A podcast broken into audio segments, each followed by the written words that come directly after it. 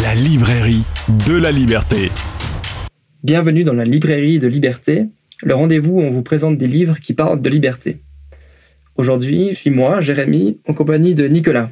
Nicolas, tu m'as apporté ce livre, Voyage au Liberland, de Timothée Demeyer et Grégoire Ozoa. Le Voyage au Liberland, c'est le récit d'une enquête de deux journalistes qui s'intéressent à la création d'une nouvelle micronation, le Liberland, et qui suivent son évolution au fil du temps. Pour commencer, est-ce que tu peux nous expliquer ce que c'est le Liberland? Alors, Liberland, c'est une micronation qui se situe entre la Serbie et la Croatie.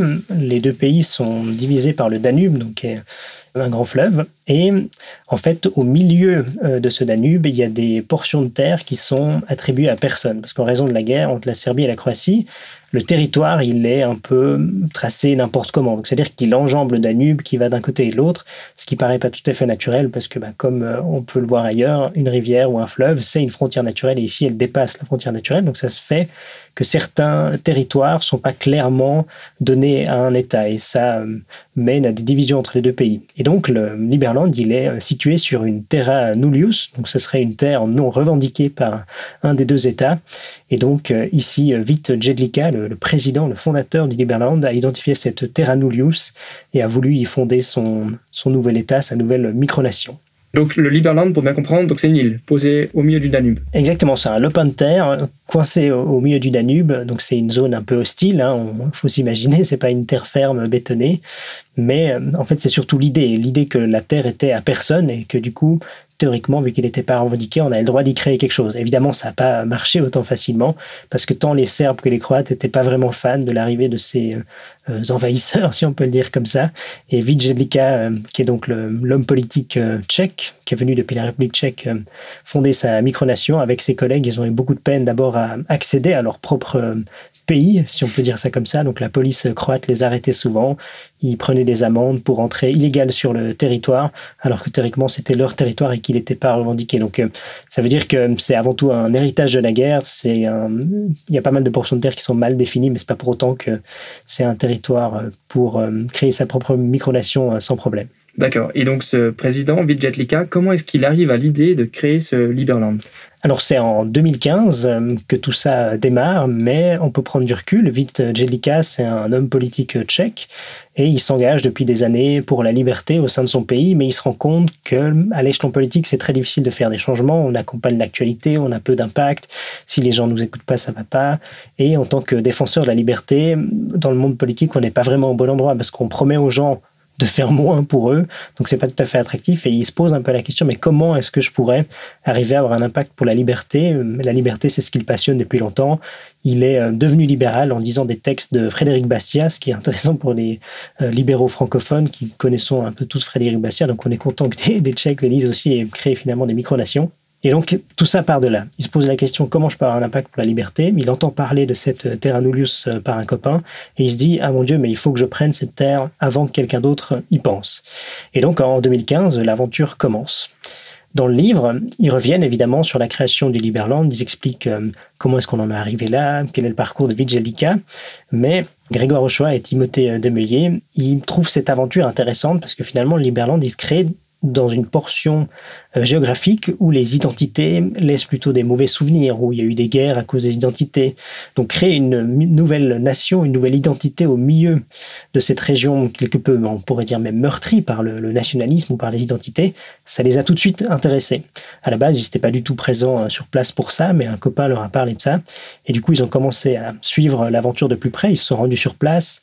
Ils sont intéressés aux personnes qui font Liberland, à l'évolution, aux différentes stratégies, également aux failles et aux faiblesses du, du projet. Et dans le livre, il raconte ça un peu comme une sorte de roman. On vit de l'intérieur l'avancée de cette micronation, euh, les épisodes parfois un peu loufoques, et aussi toute la beauté, on va dire, de l'aspect idéaliste des personnes qui portent ce projet. D'accord, c'est passionnant. Mais du coup, est-ce qu'ils sont plutôt positifs? Est-ce qu'ils sont euh, plutôt critiques par rapport à, ce projet qui semble, euh, qui est très original?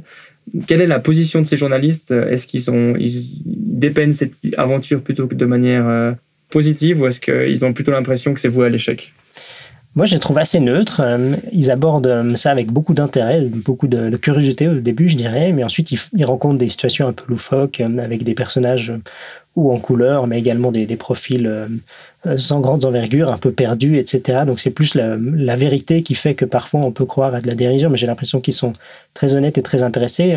Rien que le fait de s'y être intéressé pendant tant d'années, d'avoir suivi ça en détail, d'y avoir consacré un très joli livre, de le raconter avec je trouve aussi un espèce d'équilibre entre les aspects positifs et les aspects négatifs. Euh, ça rend la lecture euh, très sympathique aussi pour quelqu'un qui n'est pas convaincu par les idées et qui veut simplement euh, pouvoir suivre l'aventure de quelqu'un qui crée un pays parce qu'on ne se rend pas compte, on est tous nés dans un État-nation déjà bien établi.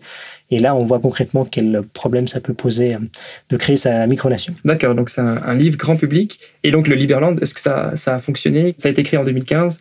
Comment ça se passe depuis 7 ans pour le Liberland? Alors c'est hyper intéressant dans le livre parce qu'on peut du coup suivre les différentes stratégies. Au début, euh, l'idée c'était, suite à la grande reconnaissance médiatique internationale. Donc vite, euh, Jellica, il donne des interviews un peu partout dans le monde, tout le monde en parle. C'est évident que pour le continent européen, une nouvelle nation qui se crée nulle part, ça intéresse un peu tout le monde. Surtout qu'il a des revendications qui correspondent à la mentalité de certains pays. Donc il veut créer euh, une sorte de Monaco euh, entre la Serbie et la Croatie, un paradis fiscal où on paye pas beaucoup d'impôts. Et l'ensemble du pays est basé sur l'idée qu'il faut pas contraindre son prochain, qui voudrait fonctionner avec que des contributions volontaires et pas d'impôts. Donc pour beaucoup de personnes, ça leur parle aussi dans des pays où je sais pas, l'État prend beaucoup trop de place et coûte beaucoup trop cher. Donc, on va dire que les, les, prémices sont plutôt intéressantes, les médias s'intéressent et ils souhaitent se faire un peu connaître. Malheureusement, ou peut-être que c'était attendu, on pouvait s'y attendre, la Serbie et la Croatie euh, ne portent pas un grand intérêt au pays, ils le reconnaissent évidemment pas. Toute la communauté internationale ne, ne, reconnaît pas non plus le pays. Et ça veut dire que la première phase est un peu ponctuée d'un échec. C'est un échec attendu parce que pour devenir une nation, il y a certains critères, ils les remplissent pas forcément. Il faut habiter sur place. Euh, le Liberland, c'est aujourd'hui encore un peu une, une terre où il se passe rien il faut une population et d'autres critères à remplir et ils les remplissent pas du tout. Et c'est un problème euh, pour d'autres pays. S'ils commencent à reconnaître des petites nations comme ça, ils auront des problèmes avec leurs propres dissidents à l'interne. Par exemple, je sais pas, l'Espagne avec les Catalans, etc., etc. Donc, c'est logique que dans la première stratégie échoue. Face à cet échec, il raconte l'évolution. Euh, il se dit bon, bah, si j'arrive pas à me reconnaître, à me faire reconnaître par la procédure habituelle, je vais aller parler à tout le monde. Je vais aller faire connaître mon pays dans des colloques, dans des conférences. Je vais essayer de convaincre les gens par l'exemple. Et avec le temps, le Liberland s'inscrire dans le paysage et on commencera et on finira par nous reconnaître. Il y a peut-être une nation qui fera le premier pas et sur long terme, on y arrivera. D'accord. Et toi, tu t'es rendu l'été dernier, en 2021, euh, au Liberland. Qu'est-ce que tu as vu sur place Qu'est-ce que tu peux nous raconter en deux mots? Oui, alors ils ont chaque année un festival annuel, euh, euh, le Floating Man, je crois, de tête. et je partage un peu l'impression qu'il y a dans ce livre, que d'un côté, il y a des gens très intéressants, très brillants, et même le président a une sorte de, charisme naturel un peu étrange. Il, est d'un côté charismatique, mais de l'autre côté aussi un peu enfantin. On a l'impression qu'il ne sait pas toujours euh, vraiment euh, ce qu'il fait, mais en même temps, il mène son, bateau. Et donc, il y a cette euh, sorte de déséquilibre entre des gens très intelligents, très brillants, qui connaissent parfaitement les crypto-monnaies, par exemple, qui sont des entrepreneurs, qui ont réussi dans la vie, et de l'autre, des gens plus marginaux, qui aiment la liberté, mais qui paraissent un peu perdus et qui se sont embarqués dans une aventure sans vraiment la, la maîtriser. Et aussi, sur place, il y a un grand une grande impression de désordre, on va dire. Il y a des choses qui marchent, des choses qui marchent pas, des choses qui sont préparées, pas préparées. Le programme n'est pas forcément suivi. Donc le Floating Man se passait dans l'espèce de zone économique qu'ils essaient de créer maintenant sur le territoire serbe.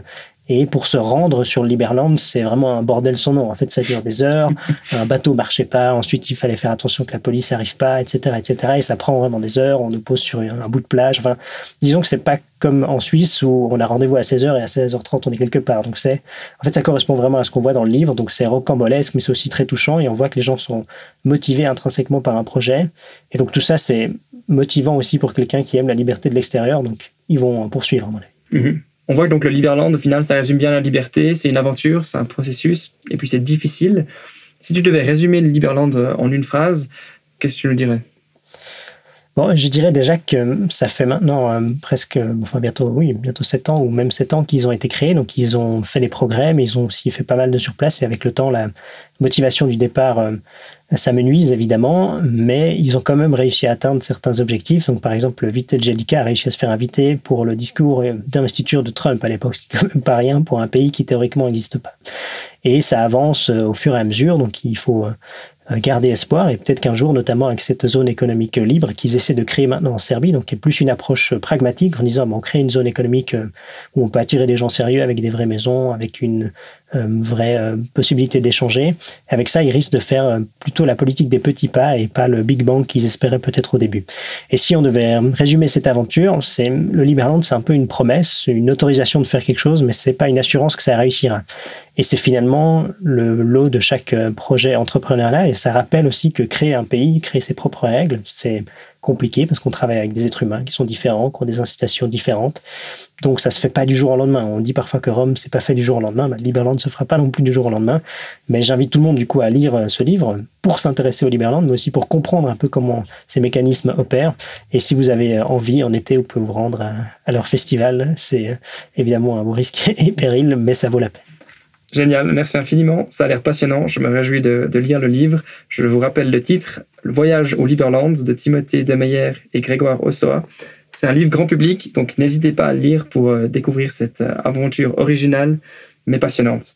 C'était la librairie de liberté. N'hésitez pas à nous suivre sur les différents réseaux sociaux, Instagram, Twitter ou Facebook, et puis à retrouver nos podcasts sur toutes les plateformes et sur notre site. Merci et à bientôt. À bientôt.